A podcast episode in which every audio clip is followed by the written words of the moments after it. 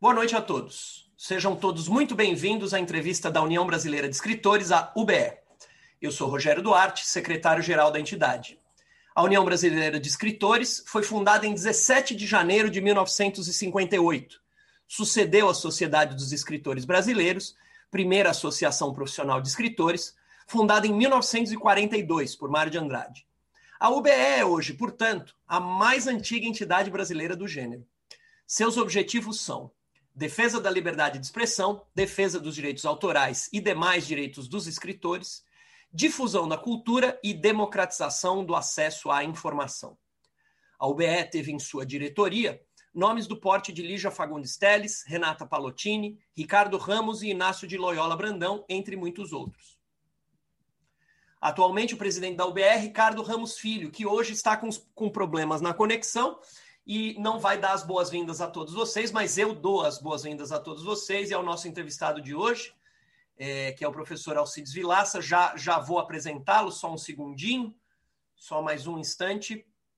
Eu já apresento o professor. Desde o início da quarentena, todas as terças-feiras, às 19 horas, a UBE tem promovido entrevistas com escritores. Essas entrevistas acontecem via Zoom, são transmitidas ao vivo pelo YouTube e ficam disponíveis na página da UBE no próprio YouTube, no Spotify e também no Google Podcasts. Hoje, o entrevistado da UBE é Alcides Vilaça, poeta, professor universitário e crítico literário. Em 1967, ele recebeu menção honrosa num concurso, no concurso Governador do Estado na categoria Poesia. Na época, seus poemas foram publicados no Jornal Diário do Povo de Campinas. Em 71, formou-se em letras na Universidade de São Paulo, onde passou a lecionar literatura brasileira a partir de 1973. Em 1976, tornou-se mestre com dissertação a respeito da poesia de Drummond, sob a orientação de Alfredo Bose. Uh, seu primeiro livro de poesia, O Tempo e Outros Remorsos, é, é, foi lançado em 1975, com um recital do ator Antônio Fagundes no MASP. Nas décadas de 70 e 80, dedicou-se à pesquisa e ao ensino universitário. Em 1984, tornou-se doutor em letras pela, pela, mesma Universidade de São Paulo, mais uma vez orientado pelo professor Alfredo Bose, com a tese A Poesia de Ferreira Goulart. Em 1988, publicou a obra poética Viagem de Trem. Uh, em 99, tornou-se livre docente pela USP, com a tese Lendo Poetas Brasileiros. Colaborou ao longo desses anos com vários periódicos como resenhista e ensaísta literário, entre os quais a Folha e os Cadernos de Literatura Brasileira. Mais recentemente, publicou o livro Invisível, O Invisível, em 2011 e em 2014, Ondas Curtas. Recentemente, nas redes sociais, tem publicado textos e vídeos curtos que têm lhe rendido fiéis seguidores, sempre envolvidos pela sua agudeza analítica ou pelo seu talento de poeta e professor que formou gerações é, na Fefeleche. É, só para quebrar um pouco esse, o, o protocolo dessa apresentação formal, temos aqui duas gerações de alunos do professor Alcides. Temos o Antônio Carlos Fester, que foi aluno na década de 70, é isso, Fester? E eu fui na década de 90, Ieda na década de 90, e a Nelly, acho que a Nelly também está na sala, é, também é do mesmo período. Então, são duas gerações do professor. É, e é, é, para o crítico João Luiz Lafetá, seu verso é ágil, seu ritmo é vário, suas imagens são quase sempre desconcertantes. Seja muito bem-vindo, professor Alcides Vilaça, é um prazer tê-lo aqui conosco. Muito obrigado, Rogério, pela apresentação tão exagerada. E você só errou nas gerações, eu acho que são umas quatro gerações, pelas minhas contas. Encontro ex-alunos assim professor, eu fui seu aluno em 1900 e alguma coisa, eu me vejo já distante daquilo, e ao mesmo tempo presente, porque sou teimoso, ainda não saí da ativa. Estou lá ainda defendendo uh, a poesia, o, tá o Machado. Eu acho que sim, não sei. É, só, só um segundinho, professor, que o Ricardo está se conectando. Ricardo, seu microfone está aberto, nós estamos aqui. Você nos ouve? O meu som, como é que tá? Continua ruim? Porque eu Não, acho que o tá da Maricela tá, le... tá, tá bom? Ótimo. Tá bom, tá bom. Gente, desculpe, uma boa noite para todo mundo. É, alguns probleminhas técnicos acontecem. Alcides, é um prazer ter você aqui. É, um amigo muito querido, uma pessoa de quem eu gosto demais e, e eu estou muito contente de receber você aqui hoje na nossa, nas nossas entrevistas da UBR. Tá? Prazer é meu, Ricardo. É... Um abraço para você. É, então vamos lá. Eu... A, primeira, a primeira pergunta é, é uma pergunta é a pergunta clássica que a gente faz para todos.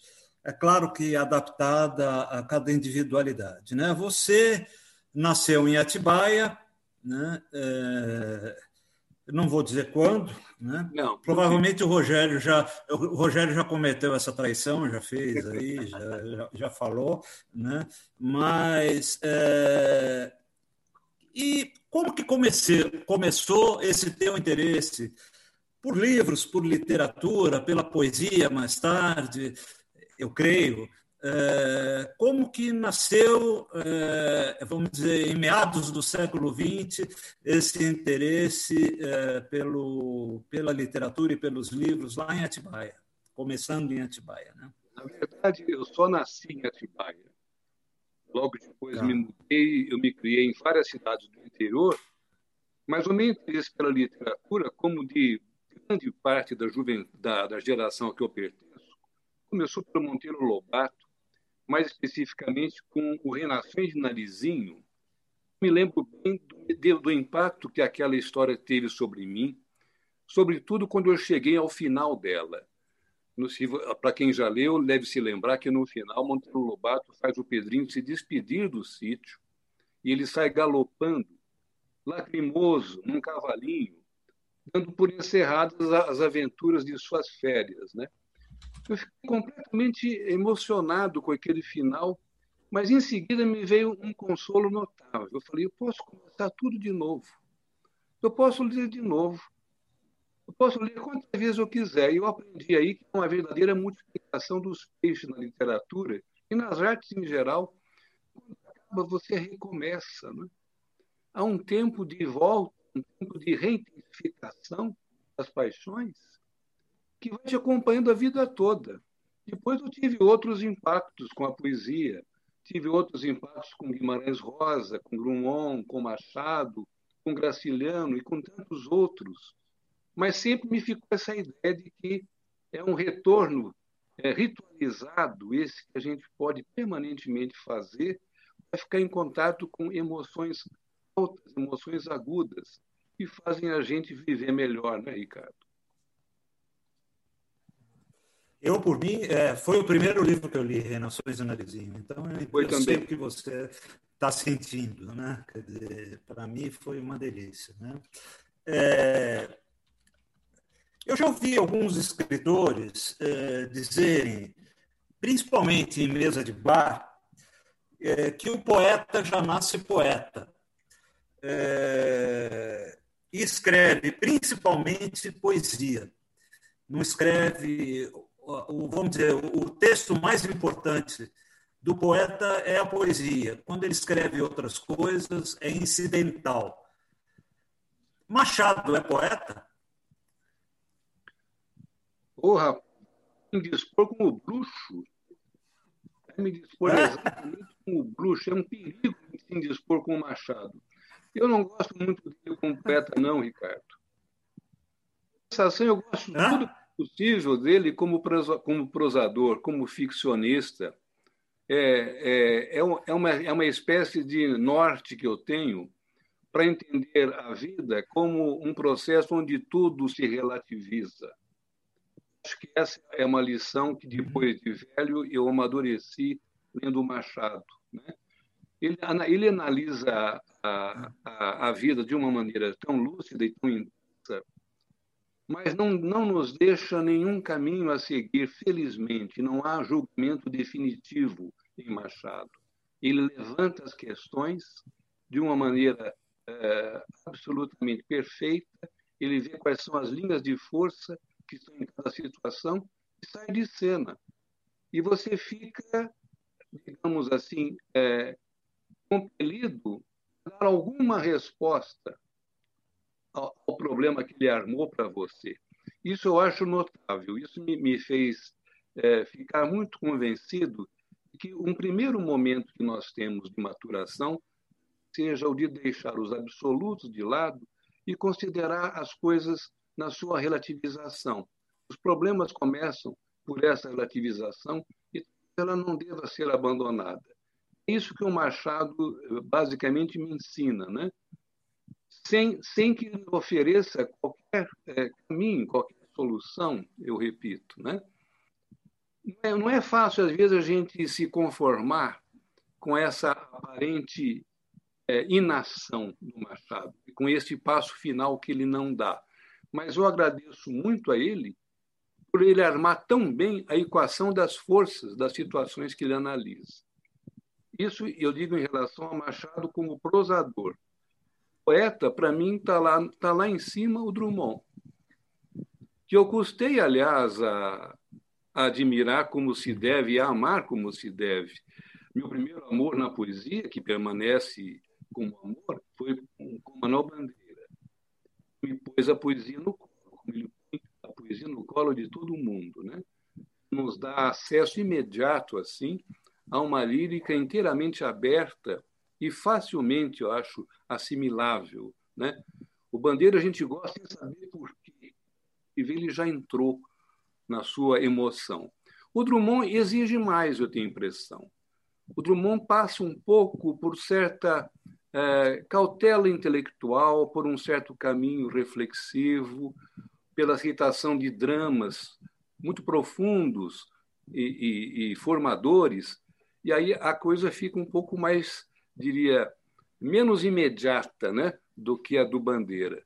Mas depois que o Drummond entra na vida da uhum. gente, também eu acho que é desses que não saem mais. E fica sendo uma espécie de chave de interpretação do mundo bastante é, é, promissora. Né? Ô, Ricardo, posso, posso fazer uma? Claro. Posso. É, professor, é, é, a partir disso que o, que o, senhor falou do Drummond, vou fazer uma pergunta meio é, é rasa, porque eu sei que isso varia um pouco de acordo com o tempo, é, de acordo com, o nosso, com a nossa leitura, mas é, do que o senhor está falando do Drummond, qual, qual seria o livro central do Drummond a partir disso que o senhor falou? Quer dizer, é claro que ao longo do tempo a gente vai lendo Drummond de muitas maneiras, mas a partir disso que o senhor falou, qual seria a obra central do Drummond? Como esse, como esse, sei lá, esse guia, eh, esse mestre? Olha, o Rogério tem 60 anos de poesia. Ele ficou é, absolutamente aberto para todas as tendências do seu humor, para todas as variações de época, para uma série de estilos diferentes, de tal modo que quando a gente vê no conjunto, a gente encontra as posições mais mais variáveis possíveis, né? Uhum. Há alguns livros que me parecem ser centrais por é, cristalizarem algumas das posições mais, talvez, mais reconhecíveis do Drummond. Talvez alguma poesia, como Abertura, né? talvez uh, A Rosa do Povo, como um momento agudo de inflexão política da poesia dele, e O Claro Enigma, talvez seja é, o, o que do meu coração me toca mais perto, pela altura na qual ele se jogou de cabeça, dizendo: e como ficou chato ser moderno, agora serei eterno. Isso não é uma presunção, isso é um fato. Ele, ele foi ah, atrás de uma retórica que aparentemente já não tem mais época, embora eu ache que essa retórica é fruto dos anos 50 é, é, fruto da década histórica de 50, mas isso vai, vai dar um, um pano para manga aí. Além disso, eu gosto muito também, ó, vou gostar de tudo, tá vendo? Gosto muito de Lição de Coisas, que é um livro meio desnorteante para quem estava lendo Drummond ainda da, dos anos 50. Né? Tem um livro chamado Lição de Coisas. Uma poesia muito aberta para, para certos experimentalismos. Chegou até a, a, a ser eh, tratado como um poeta de vanguarda, coisa que ele não chegou a ser nesses termos em que a vanguarda em geral se coloca. E depois, no fim da vida, ele tem uma, ele tem uma trilogia de poemas de velhice, de memória, que ele englobou com a denominação de Boi Tempo, que eu acho também bastante forte como memória poética de um velho que se encontra no menino de novo, no menino antigo, através do boitempo, depois de esquecer para lembrar. São os três títulos de livros desta trilogia, que eu acho que não, só não foi um encerramento porque teve um livro incrível de encerramento que foi o Farewell. Farewell, é. É, eu quebrei muito a cara, porque nos cursos de pós-graduação que eu dava com o Drummond ainda vivo, eu, ach, eu dizia para os meus alunos que, pelo menos com a trilogia do Boitempo, ele parecia encerrar muito bem a sua vida com uma velhice harmoniosa, uma velhice pacificada. Né? Aí, quando, dez anos depois da sua morte, saiu finalmente, depois de um entreveiro dos, dos seus herdeiros com as editoras, né? Quando saiu Ferry, eu falei, não, ele morreu muito desencantado, terrivelmente desiludido, uhum. né? chamando a sua carne de envilecida, não envelhecida, envilecida. Ao tempo, uma poesia não tem obrigação de ser sempre feliz, alegre. O Pessoa é livro belo, embora carregada desse desse sentimento saturado dos anos, né? Uhum. Vai lá, Ricardo. Então, assim, primeiro, é, é impressionante como a gente está é, no mesmo no mesmo caminho, assim. Para mim, é, o primeiro poeta, assim, que por quem eu me apaixonei foi Bandeira, que aliás, como a gente faz isso numa idade ainda muito jovem, é talvez o poeta que eu sei mais poemas de cor, assim, é um poeta que eu sei muita coisa de cor. E depois me apaixonei pelo Drummond também, que eu considero o maior de todos hoje. Mas eu tenho um carinho pelo Bandeira enorme ainda hoje, né? É, você, Alcides, você fez a sua dissertação de mestrado, né, em 76, sobre o Drummond. E é, é a consciência lírica em Drummond. É, você poderia, é, eu é, poderíamos falar um, um, um, pouco sobre esse conceito de consciência lírica? O que que você no, no seu mestrado estava falando, com, queria dizer com consciência lírica no Drummond? Não, Ricardo. Eu, eu, quando eu, eu resolvi fazer esse mestrado, que foi feito um pouco às pressas para atender a exigência de prazo de concurso, essas coisas acadêmicas, eu procurei é, ver é, que, que tipo de conceito poderia fazer justiça duas linhas de força que eu via trabalhar em conjunto na poesia do Drummond. O lado reflexivo, que é altíssimo nele. Né? O Mário de Andrade já dizia: Carlos, você é inteligentíssimo e sensibilíssimo e timidíssimo coisas que se contrariam com ferocidade. Isso lhe disse o amigo Mário com muito acerto. Esse lado da reflexão, do qual Drummond não abdica, vem, no entanto, em conjunto com uma sensibilidade funda, né, comovida, às vezes terna, às vezes irônica, às vezes até cínica. Sempre é um lado muito afetivo que, combinado com o lado da reflexão, dá uma mistura explosiva. E eu não consegui outro termo senão consciência lírica, para falar exatamente do que há de conceito, como o conceito é tão bem desenvolvido em tantos dos seus poemas, né? São poemas que você como se fosse uma narrativa feita pela consciência, como se fosse um encadeamento é, de, um, de um raciocínio feito de, de, de ideias, sobretudo. Mas isso já vem suportado por emoções fortes, que são as imagens. Então, o lirismo e a consciência se juntam no Drummond, a meu ver, de uma maneira inigualável. Eu não consigo encontrar um outro poeta cujo drama nasce exatamente desse, desse equilíbrio que ele encontra entre pensar e sentir, sem que um desnorteia o outro. Parece que eles entram juntos sempre para configurar a, a, o que dizer. Né? Eu dou um exemplo, a, a, esse contato, por exemplo, está configurado sobretudo em poemas como A Flor e a Náusea. na Florianópolis, o Drummond tem uma tarefa dificílima. Ele quer fazer justiça a uma análise ideológica da, da época, que é a época da guerra, mas, mas não quer perder a poesia. Qual é a sua questão? Posso, sem armas, revoltar-me? Pergunta ele de cara. Essa é uma questão fundamental para o artista moderno e contemporâneo. Posso, sem armas, revoltar-me? A menos que a minha linguagem seja a minha arma. Né? E o que ele faz no seu poema é exatamente isso: usar a linguagem como arma para fundar flor, uma que, que fura o asfalto, o tédio, o nojo e o ódio. Eu acho que esse é um, é um exemplo, assim, a meu ver, dos mais paradigmáticos da fusão consciência e lirismo. Do pensamento político nasce uma flor, que é feia, que não pode ser de fato é, triunfal, não é uma flor já garantida, talvez não tenhamos nunca a garantia de que essa flor nasça, mas pelo desejo do poeta, ela está lá furando o asfalto. Estou vendo que minhas respostas são muito longas, né? Acho que eu preciso moderar um pouco no, na discurseira aqui. Está né, ótimo, você pode demorar o tempo que você quiser. A gente faz menos perguntas. Estou me, me vingando da falta de aula presencial, rapaz. Eu estou dando cursos agora online com um nó na garganta, confesso, viu?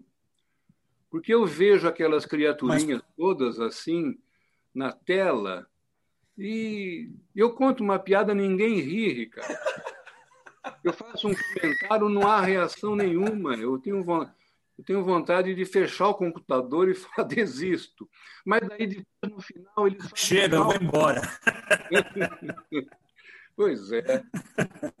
A saudade da sala, viu? Da sala, dos ah, cigarros. É. Da... É, nada como uma sala de aula, né?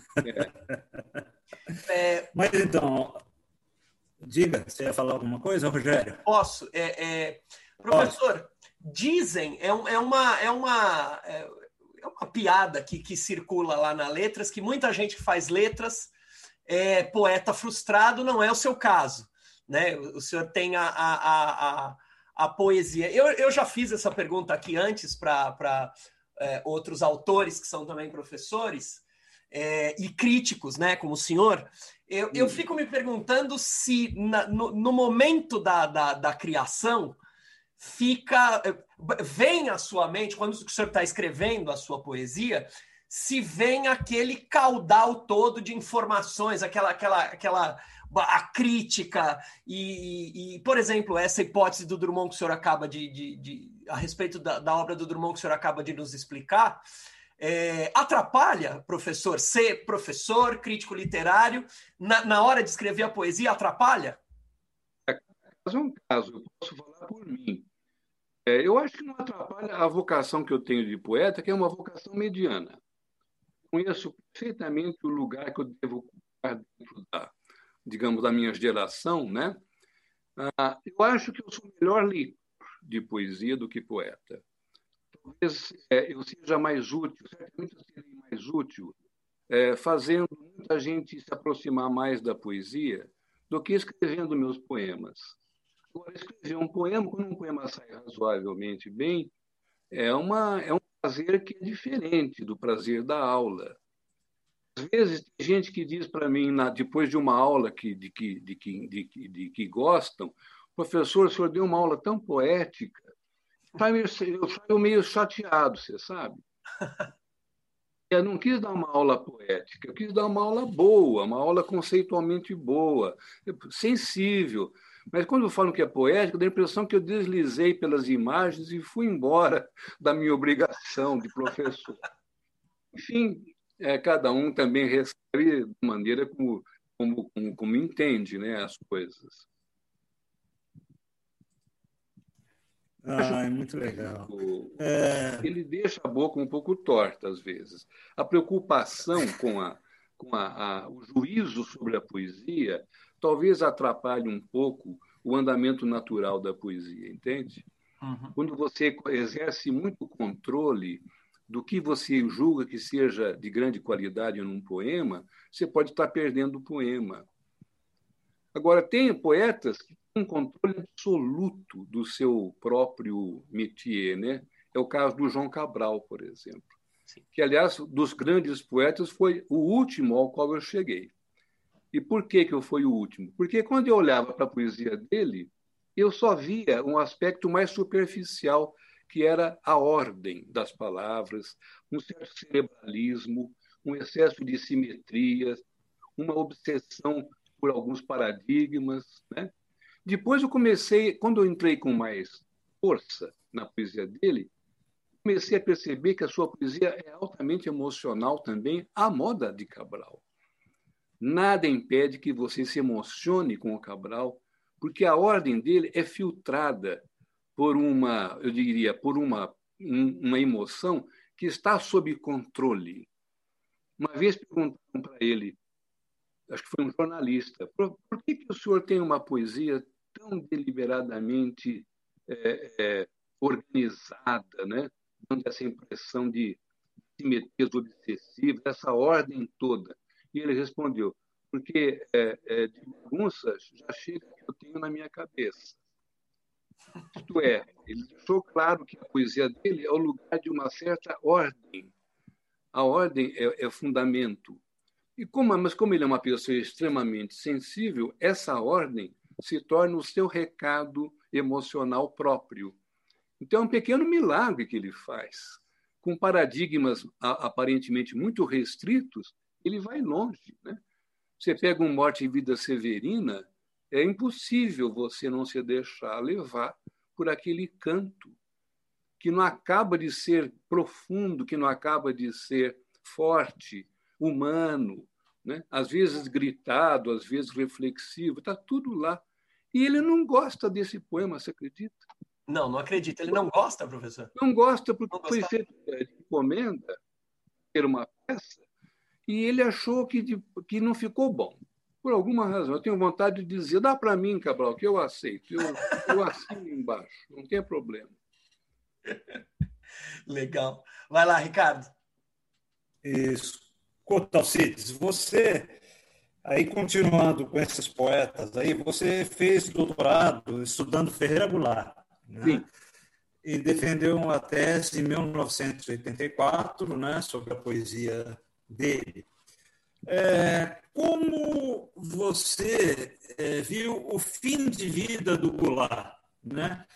esse relacionamento tão conturbado com a esquerda que ele teve, é, a esquerda tão ácida ele, é, tão crítica ele. Como que você, como uma pessoa que estudou Goulart e que eu vejo é, nos teus estudos um carinho grande pelo poeta, como, como você viu isso? Olha, o Goulart é um, é um outro exemplo de um poeta que escreveu muito durante muitas décadas. E você, se a gente olha bem para o, conjunto da poesia dele, percebe que houve várias modificações ao longo da sua poesia. Ele começa muito jovem com um livro fortíssimo, que é a Luta Corporal, depois ele passa para livros menos fortes, depois ele vai para a vanguarda, ele é mal concreta, até que ele entra, de fato, numa poesia é, partidária, eu diria mais do que política, partidária, porque é, ele é um membro do Partido Comunista, são ideias que ele esposar, ele vai sofrer barbaramente por essas ideias, é uma família que ficou muito prejudicada, a vida é muito, é muito dramática. Né? Ele tem um, esse, a vida dele está relatada num livro chamado Rápido e Foguete, que quando eu li, depois de escrever a minha tese, eu engoli em seco. Eu pensei, uma pessoa como essa merece ser lida num registro um pouco diferente de qualquer outro poeta. Né? É alguém que paga muito caro as decisões políticas sejam elas quais forem. Aí, para minha surpresa, eu confesso, depois, já mais ao final da vida, escrevendo como cronista, né, é, ele tomou um caminho próprio que na poesia dele se refletiu numa lírica mais forte do que a política. A, a política também desapareceu nos últimos livros dele. Um grande poeta lírico, um pouco reflexão política compensação, o cronista de jornal ele, ele teve um certo, digamos, cultivo de censura a uma certa esquerda, né? ele não via com simpatia certas posições da esquerda, foi julgado como alguém que podia ter dado uns passos atrás em relação às urgências políticas do Brasil. Nessa altura, é, até que ponto as convicções dele iam. Eu não tive, nunca privei da, da intimidade, embora eu tivesse conhecido, ficamos a conversar várias vezes, mas já ao final eu não tive mais contato com ele, eu não saberia te dizer razões o levaram a tomar as posições que ele tomava. Inclusive, em relação à arte também, ele não gostava muito mais de experimentação, né? ele tinha uma certa idiosincrasia contra ah, formas artificiais de arte. Enfim, é mais uma razão para eu achar que a cabeça da gente, Ricardo, é mais complicada do que a gente imagina, sabe? Às vezes somos levados por forças que não suspeitávamos que estivessem dentro de nós. É isso o que o passar do tempo vai fazer. De repente, ficando gente... mais conservador, né? Não. É. Né? Beleza. É, eu acho, de certa forma, você já respondeu essa pergunta que eu vou fazer, mas eu queria insistir nela. Né? É, como você vê a opinião de alguns setores da luta antirracista com relação ao Machado de Assis? Né? Ele desconversou realmente com relação ao assunto? ele teria ficado em cima do muro? Estado, a meu ver, é difícil. Olha, eu tenho uma dificuldade enorme para tornar qualquer frase absoluta sobre o Machado. Porque, como já disse, a, a, a, lição que eu mais recebo dele é a lição do relativismo, de alguém que não julgava. Posso te responder o seguinte: nas condições em que ele nasceu e nas condições em que ele se tornou jovenzinho que saiu logo de casa para procurar trabalho, ia fazer era escrever, pensar, escrever, ser lido e frequentar um meio que achasse digamos, mais confortável. Essa foi, a meu ver, a saída que ele encontrou, e encontrou mesmo. Não só encontrou essa saída, ele se tornou um medalhão. Quando eu li a teoria do medalhão, eu fico com mais, eu tenho mais clareza quanto a essa ambiguidade alguém que escreve o seguinte: meu filho, é um pai falando o filho, fazendo 21 anos. Né? Meu filho, eu vou te ensinar a ser um medalhão. Ele tem toda a receita. Ele sabe exatamente o que é ser um medalhão numa sociedade como a brasileira. Só que eu não sou um medalhão. Não não quis ser, porque eu não tive um pai que me aconselhasse a tempo. Olha que cuidado danada é essa. Ele sabe tudo sobre o medalhão, e não é um medalhão. O Machado é o medalhão da Academia Brasileira de Letras, mas é muito mais do que isso. É alguém que tem um, um, uma acidez em relação ao próprio poder está manifesto em tantos e tantos contos e romances dele. Então, eu acho que é mais uma dessas figuras para a gente ver com, digamos, com grande amplitude, né? que não é simples você escolher um caminho a partir de uma convicção ideológica. Até porque a ideologia muito, muda muito de acordo com os rumos da história. Né? É sempre bom lembrar que no século dele, por, por, bárbara, que, por bárbara que fosse, a escravidão estava ainda naturalizada. O que não impediu ainda, no, entanto, Ricardo, que ele escrevesse duas peças, dois pequenos contos, que, a meu ver, são fundamentais para a gente entender a sua posição diante dos escravos, que são o caso da vara e pai contra mãe. Sobretudo o caso da vara, a meu ver, ele dispõe as linhas de força que estão em jogo. O branco, que tem boas intenções, a mulher branca terrível, que é, é a Sinhá, e a pequena escrava, é Lucrécia, que está ali para apanhar. Essas são as forças. com isso, numa sala de visita, tudo se passa numa sala de visita, o conto se passa inteirinho num ambiente doméstico e fechado. Lá estão as forças predominantes de séculos de, de, de escravismo no Brasil. A menina que tosse e ri para dentro. Ela não pode se fazer notar na sala. Aliás, ela está trabalhando na sala, ela está fazendo renda de bilros. Ela tosse e ri para dentro. É a expressão que o Machado encontrou para dizer a história desta menina e talvez a história de todos os escravos existiu para dentro, até ser revelado um dia, quem sabe. Que eu acho que é o que está acontecendo nos nossos dias. Essa história está emergindo com força mas o Machado soube dela. Eu não tenho a menor dúvida de que ele viu em Lucrécia a história que não se contava, porque ela, tinha, ela não tinha sequer direito de tossir para fora ou rir para fora. Esses impulsos que são tão de extroversão pura, ela tinha que recolher. Acho que essa é a história é, de todos os marginalizados no Brasil a história que não se conta, a história que fica para dentro.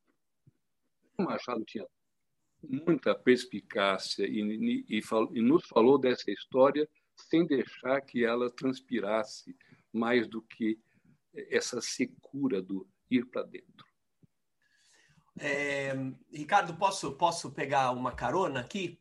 Professor, é, na geração do senhor, eu, eu vejo muitos professores arredios ao ambiente virtual, da rede social, e não é o seu caso. Né? É, o senhor é, de vez em quando coloca lá no. Eu acompanho, sou seu amigo no Facebook, o senhor coloca lá leituras de alguns trechos do Machado de Assis e outros escritores.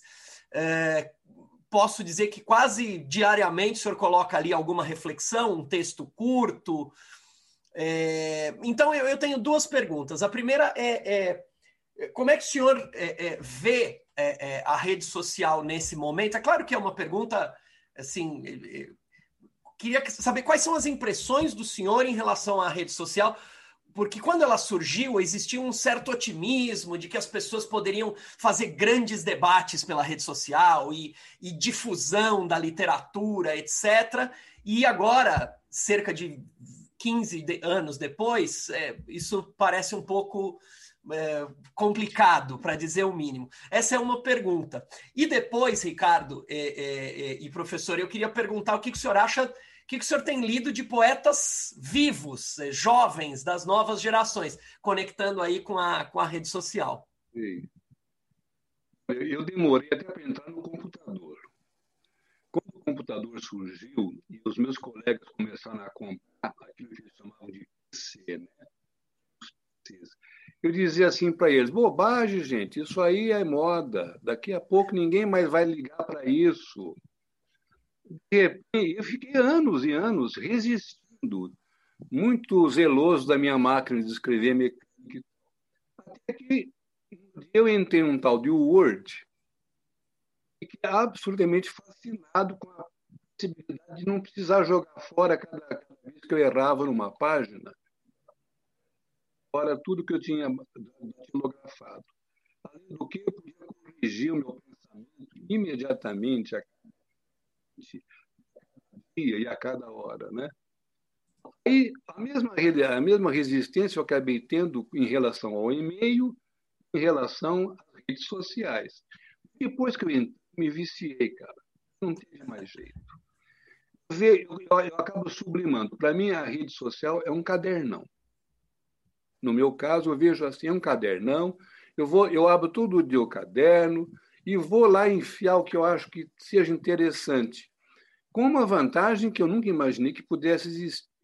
Respostas imediatas, quase simultâneas. A gente, quer, a gente é carente, não é? As pessoas que dizem que não, que tem um certo desprezo pelo curtir. Tem gente que fala com grande necessidade de curtir. Olha, eu não vejo necessidade mais forte na nossa vida do que você querer ser acolhido por alguém. né? especialmente se o acolhimento for sincero, for verdadeiro. Então, é, eu, eu começo a acreditar que muitos dos acolhimentos que eu tenho são sinceros. Eu escrevo o que me interessa e que eu, eu espero que possa interessar os outros, assim como eu leio também e vejo aquilo que me interessa e acolho. Nesse sentido, a rede social ela tem, digamos, um papel interessante a, a fazer. Agora, eu não sou inocente a ponto de ignorar negócio, que eu faço parte de, desse grande negócio, que eu estou ali ajudando a vender muita coisa que não tenho nem ideia do que seja. Mas a gente sem sublimação também não leva a vida, né? Eu faço de conta que eu estou vendendo meu peixinho lá, sabe? E a paga do meu peixinho é quem colha, quem, quem leia e goste, ou quem leia e comente. E, e, é, um, e é também um excelente pretexto para não fazer outra coisa na vida, mais, mais séria. Minha mulher me cobra muito que eu escreva um ensaio longo, que eu escreva sobre Machado de Assis. Eu também acho que eu deveria, nessa altura da vida, escrever alguma coisa mais pensada sobre o Machado, além dos artiguetes que eu já fiz e tal. Mas aí eu, eu vou adiando porque eu prefiro, às vezes, fazer um pitaquinho sobre o Machado do que imaginar um longo capítulo sobre o relativismo no Machado de Assis, que está na minha cabeça, mas consegui é, ter paciência para organizar um texto longo e bem articulado, bem pensado, né? Vou me divertindo aqui com os, as intervenções no Facebook ou no que vier depois, não deve ter coisa para vir aí, né? E, o, e, o, e os, os poetas, professor? O senhor tem lido? Olha, tem alguém novo que o senhor tem lido, tem gostado? Olha, eu gosto, por exemplo, da, da Ana Martins Marques, eu gosto do Fabrício Corsaletti, eu gosto do Alberto Martins, do Betito, meu amigo, do Paulo Henriques Brito, da Angélica Freitas. Olha, eu tive uma vez uma encomenda do Estadão para falar sobre a nova geração e eu fiquei assim é, aturdido porque eu comecei a pensar como tem poetas legíveis no Brasil. São centenas e centenas de poetas legíveis. O que, que eu chamo de poeta legível? É aquele que tem um poeta, um poema bom ou outro. De vez em quando você lê um bom poema. Pode até ser marcante, não são poetas que têm uma poética decisiva para mudar a tua vida, por exemplo. Mas são poetas que têm recados interessantes e bem constituídos, que, que, que levam a cabo a poesia. Né? Eu acho que esses jovens, por exemplo, talvez Ana Martins Marques seja a que tenha uma poética já mais visível, até eu diria mais é, orgânica, mais coerente, ela tem um certo caminho, uma obsessão pela, pelo livro, pela produção da linguagem, pelo sentido de observação do entorno, né? Porque é assim que se faz um, um poeta grande. Ele não faz apenas bons poemas. Ele tem uma linha de ação que ajuda você a, a entender a vida a partir de um prisma configurado já. Eu acho que nós tivemos no século XX uma sorte danada com três poetas fundamentais, Drummond, Bandeira e Cabral. São três avenidas larguíssimas que deram frutos, que até hoje influenciam. E depois deles vieram outros. Tem, tem Fontella, que é uma poeta que eu adoro, difícil de ler porque ela é muito exigente, mas quando você chega mais perto da poesia dela, ela é iluminadora, né?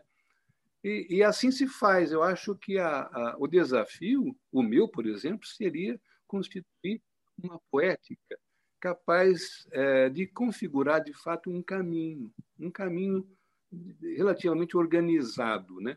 Eu acho que eu fico um pouco, como muitos poetas, eu fico um pouco ao sabor de acasos, temas que vêm e voltam, soluções de linguagem que variam muito, então, isso dá, dá até bons poemas, eu acho. Eu sou.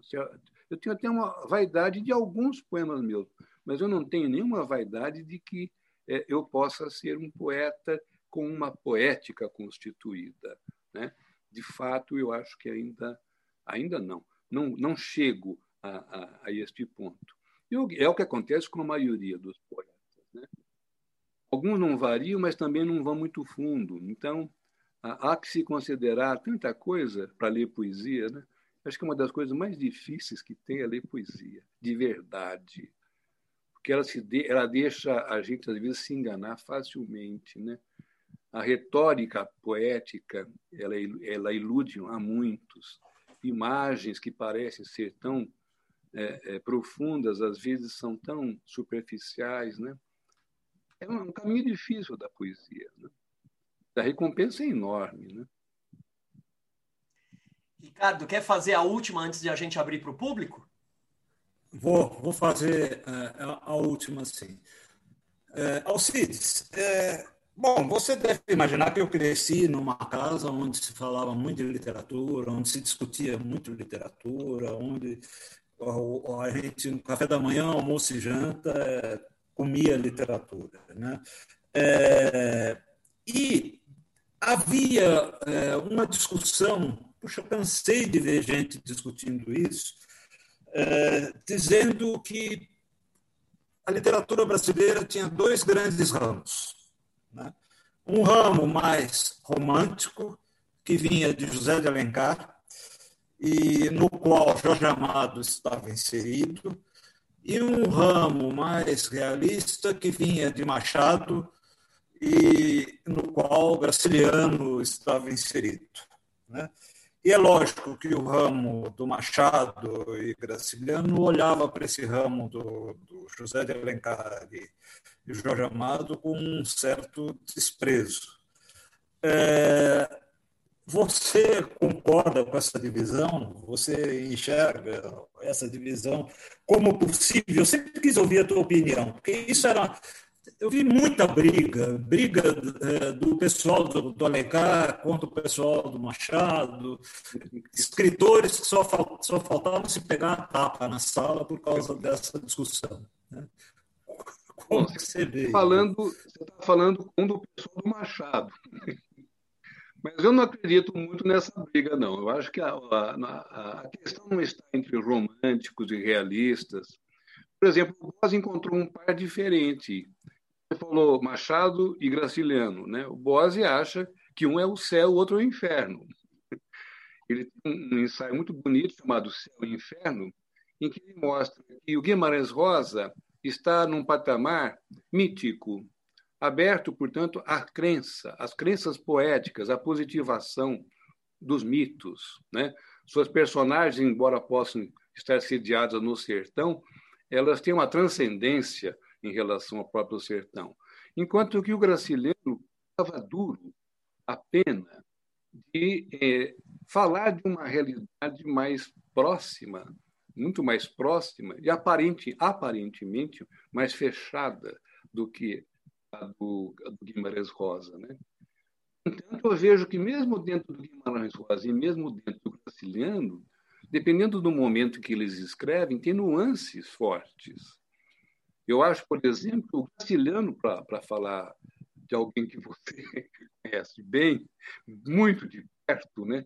O Graciliano tem todos os romances dele diferentes um do outro são, são entradas e saídas diferentes da vida. Né? Tanto que os críticos do Graciliano ficam brigando para ver qual que é o melhor. Né? Eu, já, eu já vi o Antônio Canto, pelo menos, falar que o melhor era o São Bernardo. Depois eu ouvi ele falar que ele era Angústia. Não sei se ele esqueceu qual que ele achou que era o melhor, mas fico com São Bernardo, eu fecho com São Bernardo. Eu, eu e a minha mulher somos apaixonados pelo Paulo Honório, para escândalo de muita gente. Me lembro que desde jovem, quando eu, fal, eu tentava falar bem do Paulo Honório, um, um, sujeito problemático e, nessa medida, fascinante, vinha gente dizendo que esse capitalista no centro, esse proprietário sem alma, e eu achando uma alma danada nesse cara, né? Eu dizendo, mas gente, ele está numa mesa escrevendo, o romance não termina, o romance é uma enorme reticências para depois, de não sei quando, ele quer entender o amor que estava nele, que ele não sabia que era amor, ele nega que era amor. Ele era Madalena era, era, foi um grande problema para ele, porque dela encarar a sua própria paixão encruada, né? enterrada lá dentro do proprietário assassino, dentro do fazendeiro é, imoral, etc, etc. Eu acho essa complicação notável. Eu, não conheço personagem ah, dramático mais intenso do que o Paulo Honório. Eu. Uma coisa que eu gostaria de escrever um dia era, era exatamente sobre essa minha relação é, provocadora, tal, talvez, mas amorosa com o, o canalha. Né? Diz assim, não, mas e o canalha do Bentinho? Né? Não, não tem um canalha do Bentinho também? Eu acho que o Bentinho é mais acanalhado do que o Paulo Honório. Mas, ao mesmo tempo, é o cara que poesia. Embora o Roberto negue, né? A poesia do Dom Casmurro é envenenado. Eu acho que se tiver poesia lá, não pode ser envenenado, porque a poesia não, não, é, não é veneno. Em, em, sozinha, ela não faz veneno nenhum. É preciso encontrar algum lugar para que ela possa ser venenosa. E eu acho que o Machado jogou muito bem com a poesia do leitor, jogou muito bem também com a desfaçatez do leitor. É, esse é o ponto crucial do romance. O Bentinho, que é o, o apaixonado verdadeiro, é também um, um cínico verdadeiro. Olha como é complicada a relação que o Machado nos faz ter com as personagens dele. É isso que eu chamo de relativismo. Não adianta a gente querer encontrar um lugar seguro para colocar as ideias ou as personagens do Machado. Ele sempre vai, vai, vai nos deixar instáveis diante é, desse falso equilíbrio ou dessa falsa localização que a gente quer dar para as figuras dele. Obrigado, Alcides. Prazer, Ricardo. Eu não, eu, eu, eu não sei se eu dizer que você tem uma aula que você considera um, um, um elogio ou não, mas foi uma aula muito legal, muito bacana. Eu, eu, eu preferia que fosse uma conversa. Que todo mundo adorou. Que fosse uma conversa com vinho. Estou vendo ali a Ieda. Ah, eu também, também. também. Seria muito mais agradável. Né? Esse é o mal da virtualidade. Né? A virtualidade não oferece é. um acompanhamento adequado. Vamos lá, Rogério. Eu Vamos lá. hoje. É, é, professor, eu, eu, antes de iniciar as perguntas, também queria agradecer também é, essa aula. É, também preferia que fosse o bate-papo, mas é, agradeço essa aula. E, mas num certo aspecto, eu tô com a, com a sua esposa aguardando esse ensaio sobre o relativismo do Machado de Assis. Tá certo? Estamos aguardando esse, esse ensaio. É, vamos lá, Paulo Mauá, primeira pergunta, por favor. Boa noite a todos. Uh, boa noite, professor. Vou chamar de professor Alcides, mas não tive a honra e o privilégio de tê-lo como professor, mas eu conheci na, na outra reunião da UBE, quando você compareceu aqui com o Laurentino, né? E já me chamou a atenção a maneira com que você é, coloca as palavras de maneira, vou falar de maneira poética, mesmo que você não goste, mas é de maneira poética. Né? E isso não foi uma aula, isso aqui foi um, um devaneio total. Né? E, e, o que eu ia. Uh, eu tenho um livro aqui do Drummond, né? que, na verdade, é, os 25 poemas da Triste Alegria.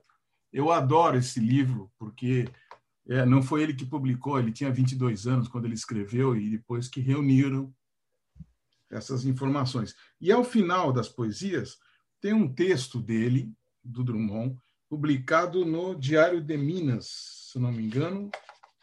É isso mesmo, com 22 anos. E ele abre o texto, o título é Poesia Brasileira. Ele abre o texto assim: Não nos iludamos com exterioridades. Ainda não chegou o momento da poesia brasileira. E no meio do texto ele fala assim: nossa literatura é, assim, com todos os seus mistérios, uma fantasia dos críticos. Pergunta para a professora Alcides, pergunta que não quer calar. Como poeta, como estudioso e como professor e crítico. É, o poeta está à mercê da fantasia dos críticos?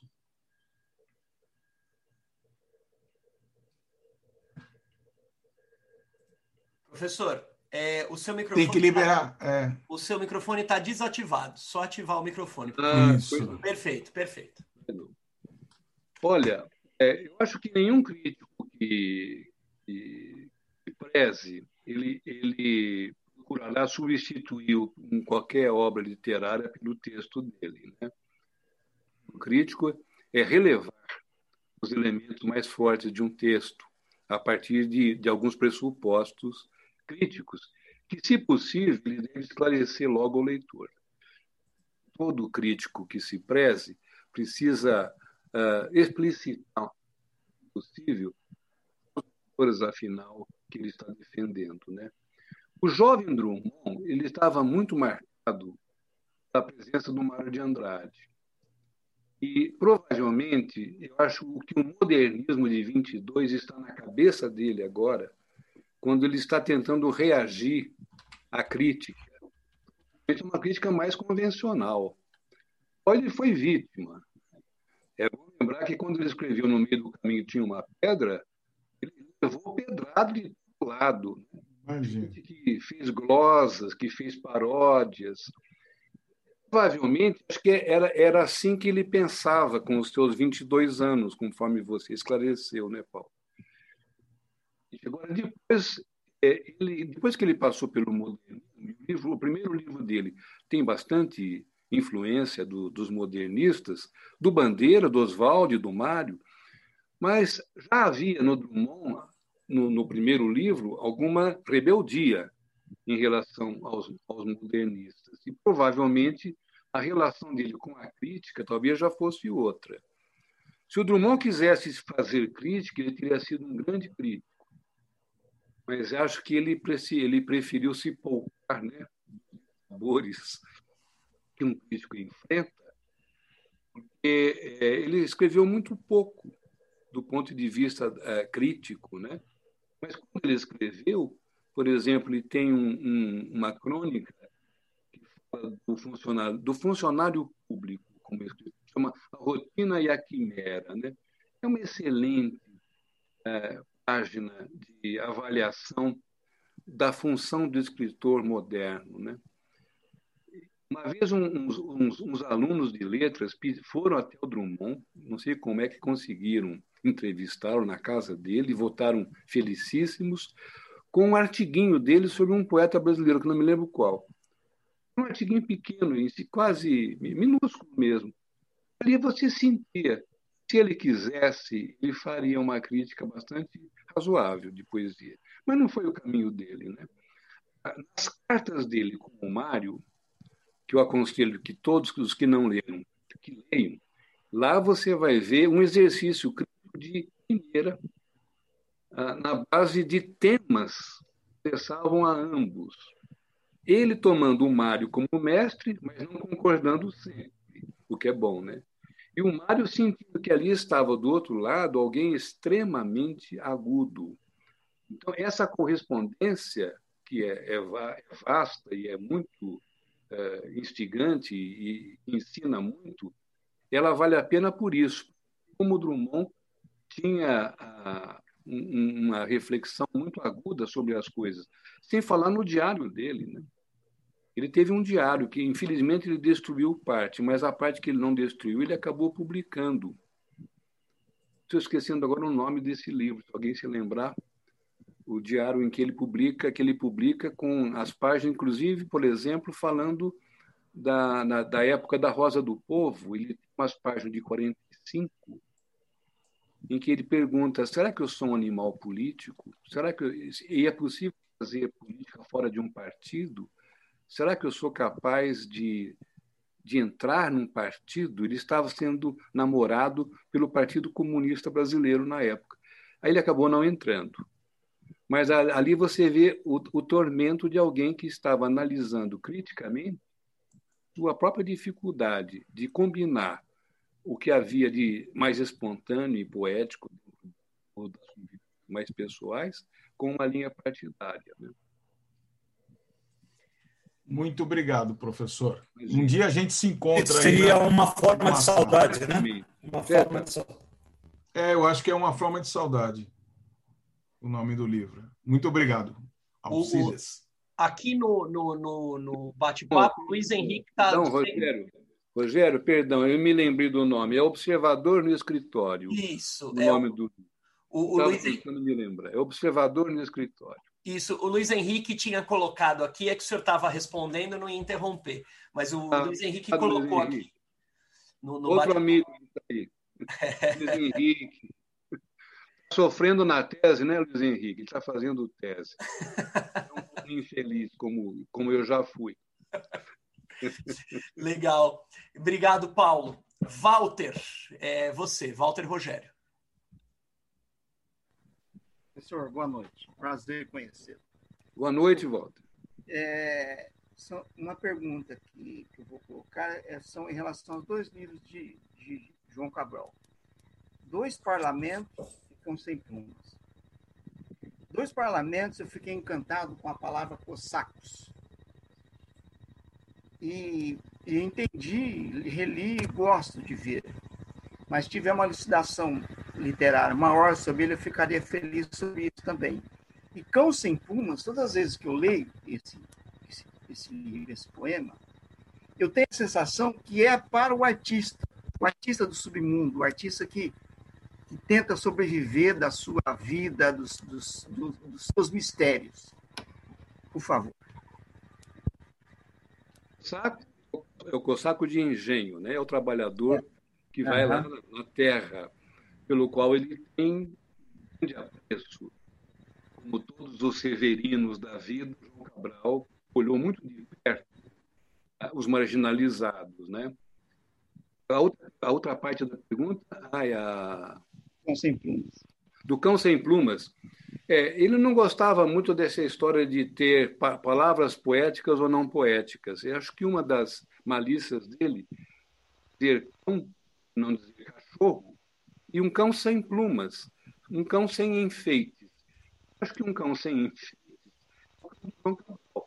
O cão sem plumas, é, digamos, desbastado de qualquer adorno, por mais falso que possa ser esse adorno, porque a, pluma não é do cão já começa por aí, né?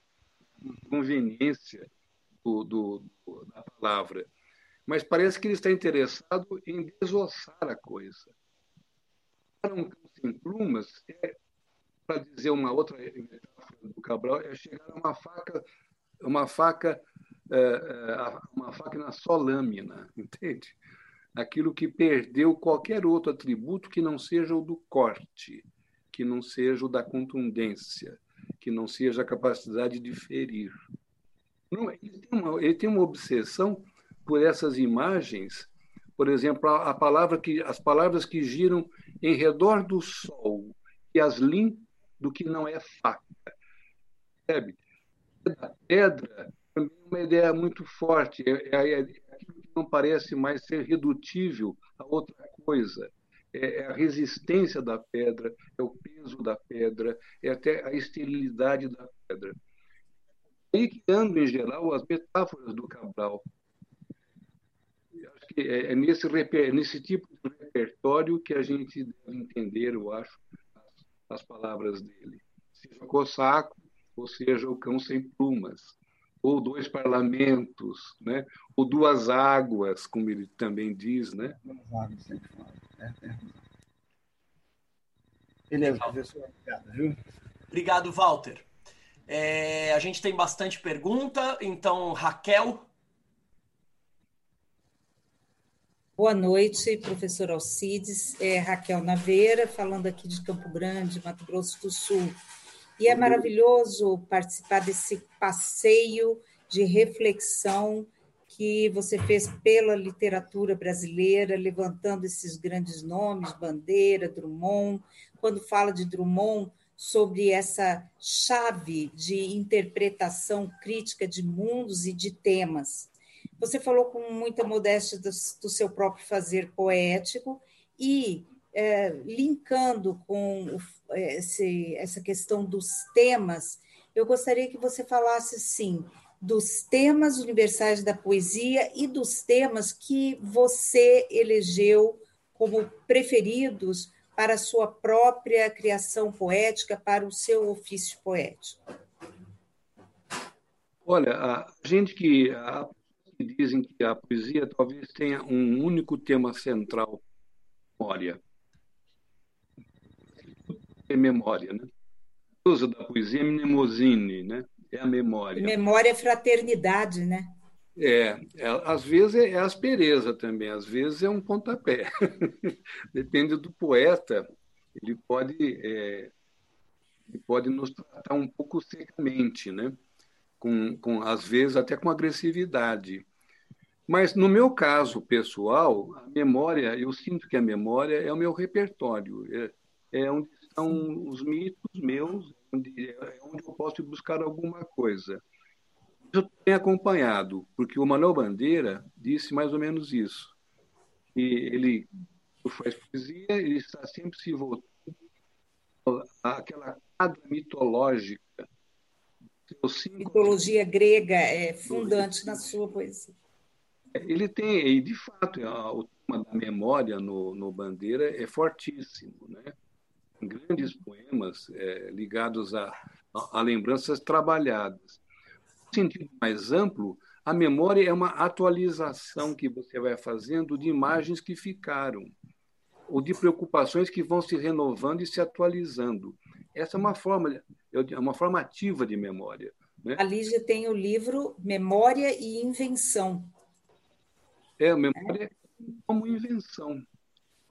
Ah, o Drummond demorou para fazer é, poemas de memória para valer, mas deixou para a velhice. Ele foi ele foi sábio, né? Ele não queria trabalhar com a biografia dele. Os poemas em que, em que há traços biográficos no Drummond são muito dramatizados, mas a memória pura só veio na visual. Tanto que muita gente questiona isso quando ele começou a publicar os boitempos. Eu, inclusive, quando eu li o primeiro boitempo dele, eu pensei, mas o Drummond aqui está facilitando com essa linguagem mais cronística, de recuperação de crianças de menino. Que história é essa? Estava querendo um Drummond da Florianáusea, do Claro Enigma e tal. Eu, me, eu passei a me convencer de que estava finalmente abrindo as portas da sua própria poesia para o menino antigo. Ele, ele se sentiu no direito de voltar à infância. E aí as pessoas começaram a reclamar dele, né? Acho que muito amigo dele, inclusive amigos intelectuados, disseram. Isso ele usou como uma quadrinha, hein? como uma epígrafe. Uhum. Você precisa calar urgentemente as lembranças bobocas de menino. Ponto. Ele respondeu: Impossível. Eu conto o meu presente. Com volúpia voltei a ser menino. Essa é a chave do boi. As duas pontas da vida, a velhice e a infância, que estavam Exatamente. se completando. É. Muito obrigada, professor. Um abraço grande.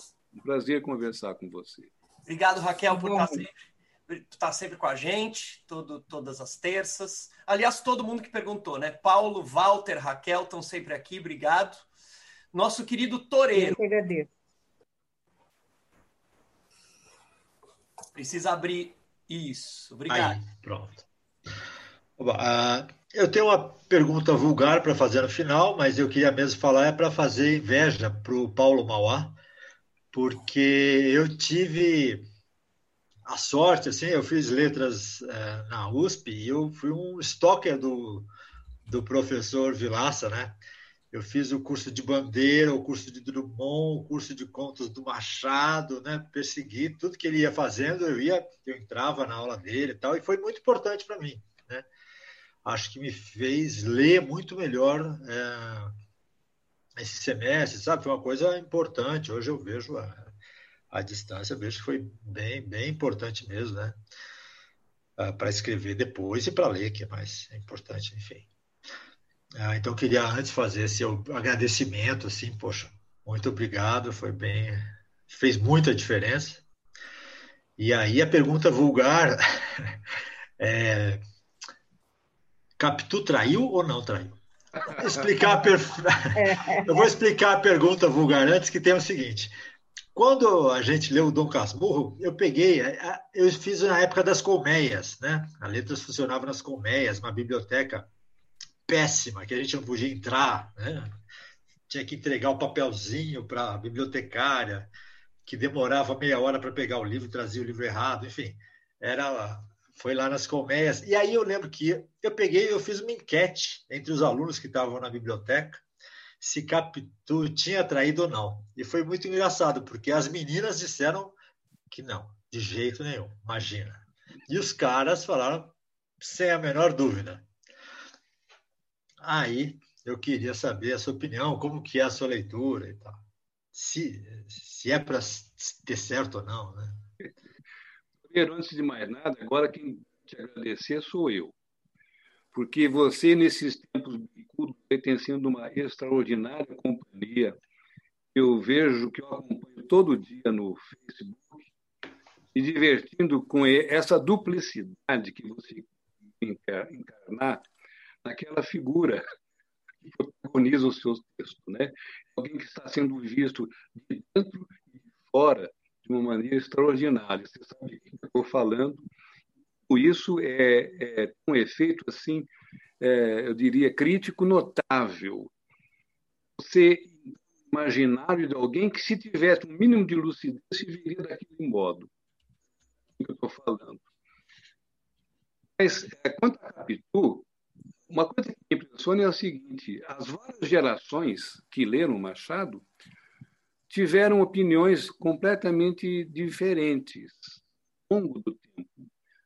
As primeiras gerações, por exemplo, pensando no Augusto Meyer, inclusive, não havia dúvida que se não traiu, era capaz de trair, entende? Ela tinha suficiente repertório e motivo para trair o Bentinho. A própria Lúcia Miguel Pereira também do ardil, fala, dá, dá a entender que ele foi apanhado por uma espertalhona. Né? O próprio Bose, mais recentemente, não abre mão de dizer que, enquanto Bentinho olhava as estrelas, ele era uma espécie de astrólogo amador, astro, astrônomo amador, ela as esterlinas que ela havia economizado. Então vejam que ao longo do, do, a, a Capitu foi é, inculpada, inocentada e até glorificada. Acho que a leitura mais recente do Roberto, quando ele fala da poesia envenenada, ele dá a Capitu como uma mulher moderna, no sentido forte da palavra, aquela que tem consciência de seus meios. Que, por exemplo, e de fato, a gente vai no romance e vê que ela gostaria de aprender latim numa época em que as mulheres não tinham por que aprender latim. Isso era uma coisa, a cultura era uma coisa para homens, né? Mas ela fazia questão de aprender latim. Isso joga a favor da ideia do Roberto, de que ela era inconformada com certas posições e estava com a sua com seu tirocínio crítico muito além do Bentinho, que é um paspalho, né? Agora, o que complica o romance é que o paspalho é o narrador. E é ele que sabe tudo. E é ele que diz tudo. Então, em que ficamos? Afinal, não é? Será que o Machado realmente quis criar essa ambivalência? Essa é uma grande questão. Eu sou adepto do relativismo no Machado, tenho dito isso aqui já até as náuseas, né? Eu acho que o Machado de fato, ele, ele fez questão de criar um ponto de vista para explorar indecisões. Eu acho que a, a, indecisão, que é muito do ciumento, inclusive, né? o ciumento não precisa ter certeza de que foi traído. A suspeita é o seu terror, já é o seu terror completo. E eu acho que o Machado era um grande ciumento. Quando eu leio alguns contos dele, como A Missa do Galo, Uns Braços, eu vejo que ele, ele, ele se acerca do, da, da paixão com grande desconfiança do poder dela. Né? Então, pra, quando me faz essa pergunta, me fizeram uma vez na biblioteca, quando eu tinha acabado de fazer uma longa palestra sobre Dom Casmurro, e me perguntaram se ela tinha traído ou não. Eu falei, traiu, mas não do jeito que ele imagina. Porque eu acho que a melhor traição da mulher é aquela que o homem não imagina. Né? Eu vou ficar com essa ponta de suspeita. Se ela não traiu, é, como se imagina, como seu melhor amigo, é possível que ela tenha encontrado uma forma até mais sutil de, de traição, porque o Machado seria capaz de imaginar isso. Fica por conta de, de cada leitor, quando fechar o livro, se é que ele vai sair com essa dúvida, né? Ellen Caldwell, nos anos 50, ela, ela precipitou uma leitura feminista, né? É preciso reconhecer isso, do Machado. Ela precipitou uma leitura que é, da qual, aliás, bebeu Roberto. Ele, ele mesmo confessa. É, seria preciso uma mulher estrangeira que olhasse para aquele brasileiro patriarcal e dissesse: Mas esse cara é um olho acostumado, ele está querendo incriminar a mulher da, a, por conta da fraqueza dele. Aí nasceu uma leitura inteiramente diferente. Né? Essa será uma pergunta para os séculos. Obrigado, Toreiro. Obrigado. Qualquer dia a gente faz uma enquete aqui na, Ô, oh, rapaz, na União, faz uma votação. Vai, vai, dar, vai dar uma bagunça danada. Deliciosa vai ser a bagunça. Legal, obrigado, Toreiro. A pergunta foi ótima. É... Maria Mortati. Boa noite, boa noite, é, Alcides. Me permita não chamá-lo de professor. Ah, Pode ser. Aqui nós temos mais ou menos a mesma idade aqui, então não que eu não quisesse ser sua aluna, porque hoje eu fui, aprendi muito e agradeço, viu? Muitíssimo. Aprendi uh, bastante a pensar sobre aquelas questões que nos parecem tão óbvias, que são os grandes escritores sobre os quais nós sempre sabemos, ou sobre, que há um consenso, e ao te ouvir, percebemos que por isso eles são grandes, sempre há outros aspectos a explorar. Né? E, e conhecer, e são essa alegria que você diz ter sentido quando descobriu que, embora o, na, o livro tivesse terminado, as férias tivessem terminado, você sempre poderia relê-los. Né? Então, penso que isso foi muito agradável. Acompanhei aqui sem vídeo, com problema, mas acompanhei. É, é mais, são mais comentários, eu não sei se chega a ser uma pergunta, e caso seja uma pergunta, se ela teria uma resposta, mas pelo menos são provocações que a sua apresentação suscitou. Bom, a primeira delas é que eu gostei muito do que você disse sobre o Paulo Honório, a sua admiração e da sua esposa por Paulo Honório, e as justificativas são fantásticas, né? Como é o processo de constituição humana, gostei muito. A segunda questão que me chamou a atenção também, dentre tantas, eu poderia dizer muitas, tá? Mas vou ficar aqui com algumas que selecionei meio aleatoriamente. É a questão da, da relação entre obra, você talvez não tenha usado esse, esse termo, para se referir aos bons poemas e ao conjunto de uma obra, né? a concepção de obra de um poeta, por exemplo. Se eu entendi corretamente, é, essa é uma distinção que você faz, inclusive, é, faz uma autoanálise né, da sua produção, inclusive. Acho que todos nós fazemos isso, sempre temos grandes textos de que gostamos, mas nem sabemos se isso compõe ou comporá um dia uma obra, que é isso que define o lugar, né, vamos dizer assim, o lugar do escritor ou do poeta. É, não exatamente um bissexto, né, como diria o, o Bandeira, mas a possibilidade de ter essa obra. É, esse, esse é um critério de julgamento de valor que você utiliza quando pensa o lugar que vai ocupar como obra no conjunto do, da produção literária. Esse é um critério de é, distinção de qualidade, digamos assim? E se for, como é que você relaciona com a questão do relativismo, né? Que com a idade todos chegamos a ele é, em algum momento, e eu acho que isso é sinal de certa prudência frente à vida. É, como é que você pensa, então, esse relativismo em relação a esse critério de qualidade, de qualidade estética, de qualidade literária, inclusive pensando na produção literária contemporânea brasileira abundante. E muito obrigada mesmo. Fiquei muito obrigado feliz e satisfeita em ouvi-lo. Obrigado Parabéns. pelas perguntas, pela presença. O que a gente aprende é que há muitas formas de se gostar de poesia. Né? É um exclusividade de gosto para dizer que forma seria mais justificável. O que eu posso dizer é que, com a minha experiência de, de leitor de poesia, o que eu aprendi a valorizar foi uma, uma espécie de permanência de consciência poética. Precisa ser uma permanência estável, que tenha suficientes marcas para eu sentir, acima de tudo, estar a consciência do sujeito. Esse é, um, é, acho que, aliás, é um dos desafios da lírica.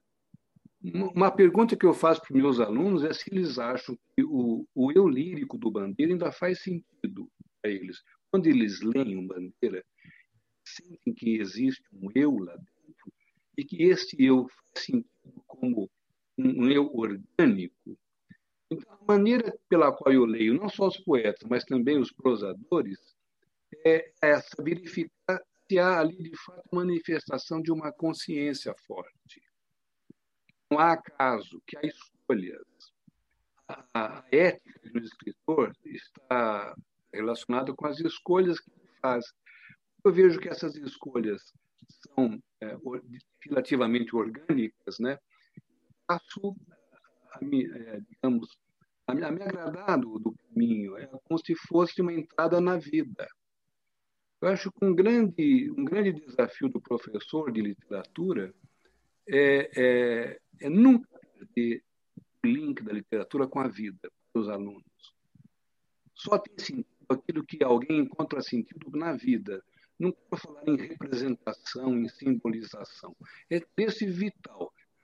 Pela simbolização, pela representação. A tem que estar ali no leitor, no escritor. Se não, se não houver esse link, não há coisas muito importantes acontecendo mais, né? Quanto à outra questão, que acho que eu perdi a, a segunda metade da sua pergunta, Maria. Você pode lembrar para mim? É, eu vou tentar me recordar aqui segunda ou terceira, porque eu também falei bastante aqui, desculpa, viu, é, se me excedi. Mas é a questão do, do relativismo, a relação ah, da sim. obra com o relativismo não apenas humano, do ponto de vista pessoal, mas em relação a critérios de julgamento de valor estético, por exemplo, de qualidade literária. É. O relativismo foi uma lição que eu acho que eu aprendi Machado, mais precisamente. Eu acho que se há um mestre no emprego do relativismo, uma estratégia de conhecimento da, da, da, da história, essa estratégia está desenvolvida no Machado. E, basicamente, esse relativismo ele consegue estabelecer por conta das duas forças que ele considera na hora de escrever e na hora de pensar, que são as forças da história e da natureza, que ele vê imbricadas. É muito forte no Machado a, a, a, a tendência que ele tem para não menosprezar os instintos os personagens dele, às vezes, são inteiramente selvagens, porque agem de acordo com os instintos. Ao mesmo tempo, ele adora ver a domesticação que é feita desses instintos em nome de uma falsa civilização. Então, a gente vê a, a comédia humana, já, que ele não encontra outro caminho, ele não tem uma, nenhuma bandeira que eu saiba, o Machado, para apontar para nós. Mas ele tem a preocupação, eu diria até a, a ele tem a vaidade de ser lúcido. Tanto que o, o grande desafio, o grande xingamento que ele não suportaria é de ser ingênuo. É assim que ele respondeu ao Araripe Júnior, que, foi, que era amigo dele, era um grande crítico, bobagem de dizer: Eu gosto muito de você, Machado, é, escrevendo os romances, embora você tenha esse defeito, né? Você não consegue compor bem as personagens femininas. Ele errou na mosca, né? o, o, o, o, amigo, porque tem uma coisa que o Machado faz com perfeição é justamente criar as personagens femininas. O Machado ficou irritadíssimo um amigo falou: Olha, você pode me acusar de tudo, menos de ser um empilhado. fato é, eu não sou, eu nunca fui um homem, é, posso ter todos os defeitos, mas eu nunca me, me deixei levar é, pela, pela, pela ingenuidade. Né? O empulhado é um ingênuo. Esse é o palavrão para o Machado. Ser ingênuo na vida é não. A consciência não está conseguindo se defender uh, das próprias complicações que a vida oferece. Aí nada mais vale a pena, né? Porque a, o que ele guarda como valor de retaguarda é justamente esse. Já que não podemos é, vencer o jogo, pelo menos conheçamos as regras, né? A meu ver, é um pouco isso que ele está fazendo.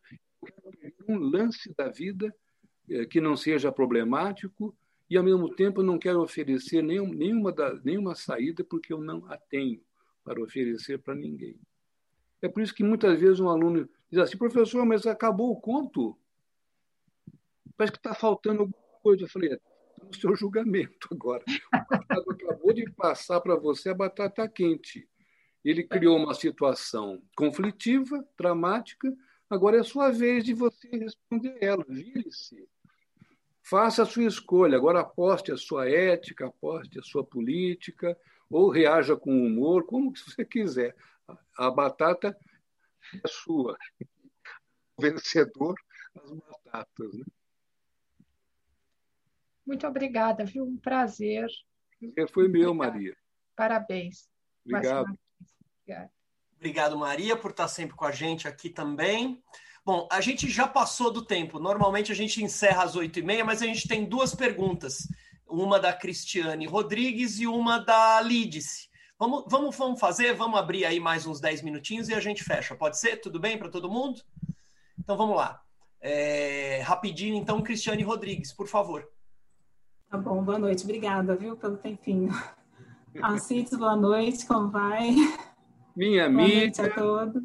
Amiga querida, desorientanda. Que bom aqui, né, a gente? Pois é. Tudo bem com você, Cristiane? Você está em São Tudo Carlos? Tudo bem.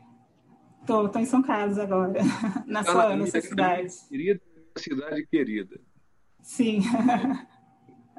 Muito bom, Alcides, poder ouvir a sua fala, estar aqui. Estamos mais ou menos juntos, né? E, e com todos os outros também aqui na sala. Eu queria fazer uma pergunta, é, pensando num dos seus poemas, em que você fala dos poemas imprestáveis. Você aqui, agora à noite, falou dos poetas que são legíveis, dos poetas que já, que já têm uma poética bem estabelecida, e tem um poema seu que fala de poemas imprestáveis, mas que são muito bons, porque por meio deles a gente pode reconhecer a urgência dos bons versos e e só por meio deles é que pode haver sobressalto. E eu queria é, perguntar sobre essa palavra. Ela pode definir poesia em que medida? É um poema um pouco irônico? É, é, é, e eu fiquei pensando nessa palavra sobressalto, tão cheia de, de significação. Eu não entendi se a palavra é imprestável ou sobressalto. Ah, sobressalto, sobressalto. É. É. Sobressalto é um susto, né? susto poético. Você sabe quem tinha uma boa, uma boa fala sobre popular? Dizia que para ele escrever um poema precisava com alguma coisa. Ele dá como exemplo um avião. Quando ele está passando por Copacabana, acho que no meio das árvores, de repente um avião passa muito baixo e ele vê, o avião dá um susto nele. E ele diz que a boa parte da poesia dele é escrita a partir de um estímulo, que ele às vezes nem sabia muito bem de onde vinha, mas que era algo que o sobressaltava. Então, eu acho que essa ideia de que a poesia é feita é, de uma, de uma inconformidade, de uma falta de aviso, ou frase que de repente brota na cabeça da gente. Você também escreve poesia, agora eu vou te entregar, né? Você deve ter tido algumas vezes a necessidade de frase que te veio. E não se espante não, o Bandeira desenvolveu Vou-me embora para Pazárgada dez anos depois que essa frase lhe veio à cabeça. Um poema ainda. Confessa isso, né? lá no itinerário de Zárgada. Uma vez eu estava enjoado da vida, querendo sumir de tudo, e me veio à cabeça esse grito estapafúrdio: vou-me embora para Pazárgada. Mas não tinha poema, não. O poema só veio, segundo ele, quando muitos anos depois se repetiu a mesma sensação de, de tédio e tentativa de escapar do mundo, e ele disse assim: aí voltou o grito, só que agora ele veio acompanhado de todos os versos de um poema que acabou sendo uma das, das obras-primas do Bandeira. Né? Acho que o sobressalto é um pouco essa. É você mesmo se espantar com um tipo de visão que você não imaginava que tivesse. Ou com um tipo de construção verbal que você não, puder, nada, não, não, não pudesse imaginar que estivesse dentro de você. Acho que é uma vontade realmente de você alcançar um plano simbólico, né? o Freud que nos ajude aí, a, a, a, a consumação de um desejo que não está estabelecido é, muito racionalmente, que é, é uma, é uma espécie de necessidade vital que você não sabe bem de onde vem. E quando ela vem assim com muita força e te provoca uma saída, você se assusta. Eu tenho a sensação de que é, muitos poetas escrevem como Drummond, ele disse essa frase é notável, acho que ele disse numa carta para o Mário: As maiores emoções da minha vida eu as vivi com uma caneta na mão. Isso, isso fala muito do mundo, né? Eu falei isso na classe e um aluno depois veio dizer o seguinte: professor, coitado do Drummond, né? Eu falei, mas por quê? Ah, imagina, viver tudo com uma caneta na mão. Eu falei, olha, bem o que canetinha fosse minha, viu? que, com a caneta na mão, ele fez uma coisa extraordinária, cara. Você não imagina modificou a vida de não só dele, com essa caneta na mão. Isto é, ele não precisou sair muito do gabinete ou do apartamento dele no Rio. Ele não viajava, né? O mundo não tinha uma vida de grandes expansões. Então, por isso mesmo, cabia a ele fazer o que ele conseguiu fazer, sobressaltos com uma caneta. Ou então, reflexão é, continuada com uma caneta. Isso é bom, né? Canetinha danada essa. Né? Mas o meu aluno achou que era um sofrido num gabinete, meio amarelo, sabe? Meio já sem vida. Eu falei, não, a nação faz coisas incríveis, você nem imagina com imaginação é, é uma, é uma coisa portentosa. Né? Pode ver, Anne. Ótimo, Alcides. Estou adorando aqui. Muito obrigada. Muito obrigada. Obrigado. Feliz aniversário. Atrasado um Obrigada. pouco. Obrigada. Obrigado por estar aqui com a gente, Cristiane. E a última é a pergunta da Lídice, por favor. Lídice, eu tomei a, a, liberdade de, tomar, de mudar o nome aí. Tava o nome do Ricardo, eu ah. tirei o nome do Ricardo e coloquei o seu. Ah, então foi você. A gente ficou aqui, nossa, mas quem colocou? Eu falei, será que é reconhecimento facial? Será que o Zoom sabe que eu? Não. A gente ficou aqui intrigado com isso. Fui eu mesmo. E, e se, se, se, os presentes me, me autorizarem, a Lídice foi a responsável pelo vídeo que a UBE publicou na, na, na, no período do, da campanha contra o imposto do livro. Então já vamos fazer aqui esse agradecimento público, né? Aquele vídeo que ficou maravilhoso, com os depoimentos de todos os escritores. Muito obrigado, viu, Lídice? Aquele vídeo ficou maravilhoso. E... Obrigado mesmo. Obrigada, imagina, Rogério. Eu que agradeço aí a vocês pela confiança e agradeço pelo espaço, né? Então, eu sou meio que uma intrusa aqui, como hoje eu estou aqui junto com o Ricardo, ele está aqui na minha casa, aí eu estou ouvindo e eu estou encantada com o professor Alcides Vilaça, e aí eu falei, não, eu quero fazer uma pergunta. Então, obrigada, professor, permita-me te chamar de professora, que para mim realmente está sendo uma aula, e obrigada a todos aí, a todas, é, pelo espaço. É, professor, eu, te, eu queria saber, para encerrar, é claro que o objeto dos seus, dos seus estudos, né, os objetos, ou o objeto de uma forma geral, né, são Machado de Assis, é, Ferreira Goulart e o próprio Graciliano, é, enfim, Drummond, maravilhoso, estou amando. eu queria saber o seguinte: é, quem, na sua avaliação, qual é a nossa grande escritora brasileira? Lígia Fagundes Telles, Clarice Lispector, Raquel de Queiroz, Nélida Pinhon, ou alguma dessas que eu não citei. É, e por quê? Eu fiquei realmente muito curiosa em saber a sua opinião em relação a isso. E já agradeço de antemão a sua resposta e a sua aula. Uhum. Acho que eu fico com a Clarice Lispector, não, acho que e não estarei sozinho, provavelmente. Né? Eu, tenho, eu tenho, na verdade, algumas reservas em relação a Clarice, é, quando, por exemplo, eu acho que ela fica patinando um naquele registro de autoconsciência meio que quer ser a meio absoluta, sabe? Mas em compensação, quando ela vai para a vida, eu gosto, por exemplo, dos Laços de Família. É um grandíssimo, um grandíssimo livro de contos para mim.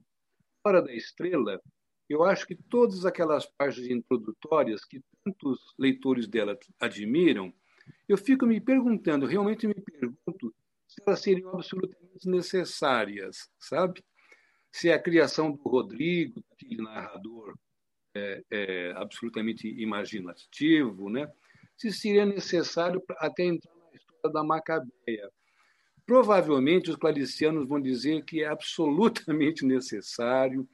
Clarice deve ser entendida como uma investigadora da linguagem sem tréguas, uma desconfiada em relação às palavras, mas às vezes eu acho que eu, eu não encontro ela aquilo que eu gosto na literatura. Por exemplo, Água Viva. É, ironicamente, eu acabei orientando um, le... um grande leitor da Clarice, fez com Água Viva. Eu falei, mas Água Viva da tese, cara, é um livro esquisito, meio desconjuntado, parece que são aforismos, né, meio mal cozidos. Ele fez questão não abriu mão, e eu, claro, cedi trabalho, então, do seu doutorado, doutorado sobre aquele livrinho, Água Viva. Mas ele era muito esperto, ele, como ele conhecia muito bem todos os romances e contos da Clarice, ele usou Água Viva como, né, como um pretexto para amarrar as outras várias leituras que ele tinha. Né? Isso ele acabou me convencendo de que o Água Viva pode ser uma espécie de chave que, que abra a porta de coisas até mais saborosas, eu, no meu, do meu ponto de vista. O que eu gosto mesmo da Clarice é a Clarice de contos como O Búfalo, uma de de matemática, é quando ela entra assim fundo nos nossos complexos nas nossas fraquezas, nas nossas oscilações. Né? Aí eu acho que ela, ela se humaniza ao máximo. Eu gosto mais dessa humanização meio deslavada que ela tem do que das, das, das reflexões sobre o it. Né? Ela chama de a coisa. Quando começa o it, a coisa, a palavra, eu, eu já não tenho mais o mesmo fervor. Eu acho que a, eu queria mais personagens. Né? Pode ser uma galinha, pode ser o ovo, pode o que ela quiser, mas que tenha uma pulsação mais reconhecível, em vez de ser uma investigação do modo de expressão, da linguagem, do limite do verbo, etc, etc. Mas isso é um ponto de vista bem pessoal, como tudo, né? Lídice, muito obrigado pela pergunta. Eu que agradeço. Muito obrigada pela resposta, professor, e muito obrigada a todos. Prazer em te conhecer, ainda que à distância, Lides. Professor Alcides, é, vou pedir ao senhor um minutinho só para eu divulgar os próximos entrevistados da UBE e a gente não. se despede. É coisa de um minuto. Então, estamos chegando ao final do ano. Esta atividade que que foi uma coisa meio provisória na, na UBE ali quando a gente quando veio a pandemia, agora vai virar uma atividade constante. Na semana que vem a gente vai entrevistar o Antônio Torres, membro, membro da Academia Brasileira de Letras. No dia 24 de novembro, poeta, novembro o poeta Regis Bonvicino. No dia 1 de dezembro, Paula Fábio. No dia 8 de dezembro, Paulo Marcum. Essa que pode ser, a gente ainda está confirmando. Talvez a gente ainda tenha uma última entrevista depois do Paulo Marcum. É, estamos confirmando ainda, ainda podemos confirmar nas próximas semanas, mas estamos chegando ao, ao, final, vou usar a palavra moderna, estamos chegando ao final dessa temporada de entrevistas do ano de 2020. Ricardo, por favor, a despedida do professor Alcides, depois o professor Alcides quiser se despedir do pessoal e a gente vai embora.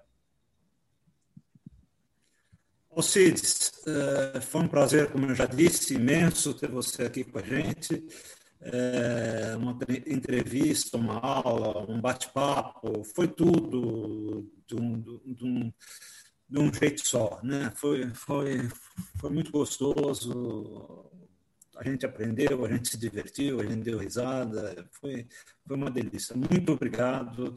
A UBE está sempre de porta aberta para você e foi muito bom ter você aqui com a gente. Né? A todos os presentes, aos meus amigos que sempre aparecem. A todos vocês, um grande beijo e até semana que vem com Antônio Torres, tá bom?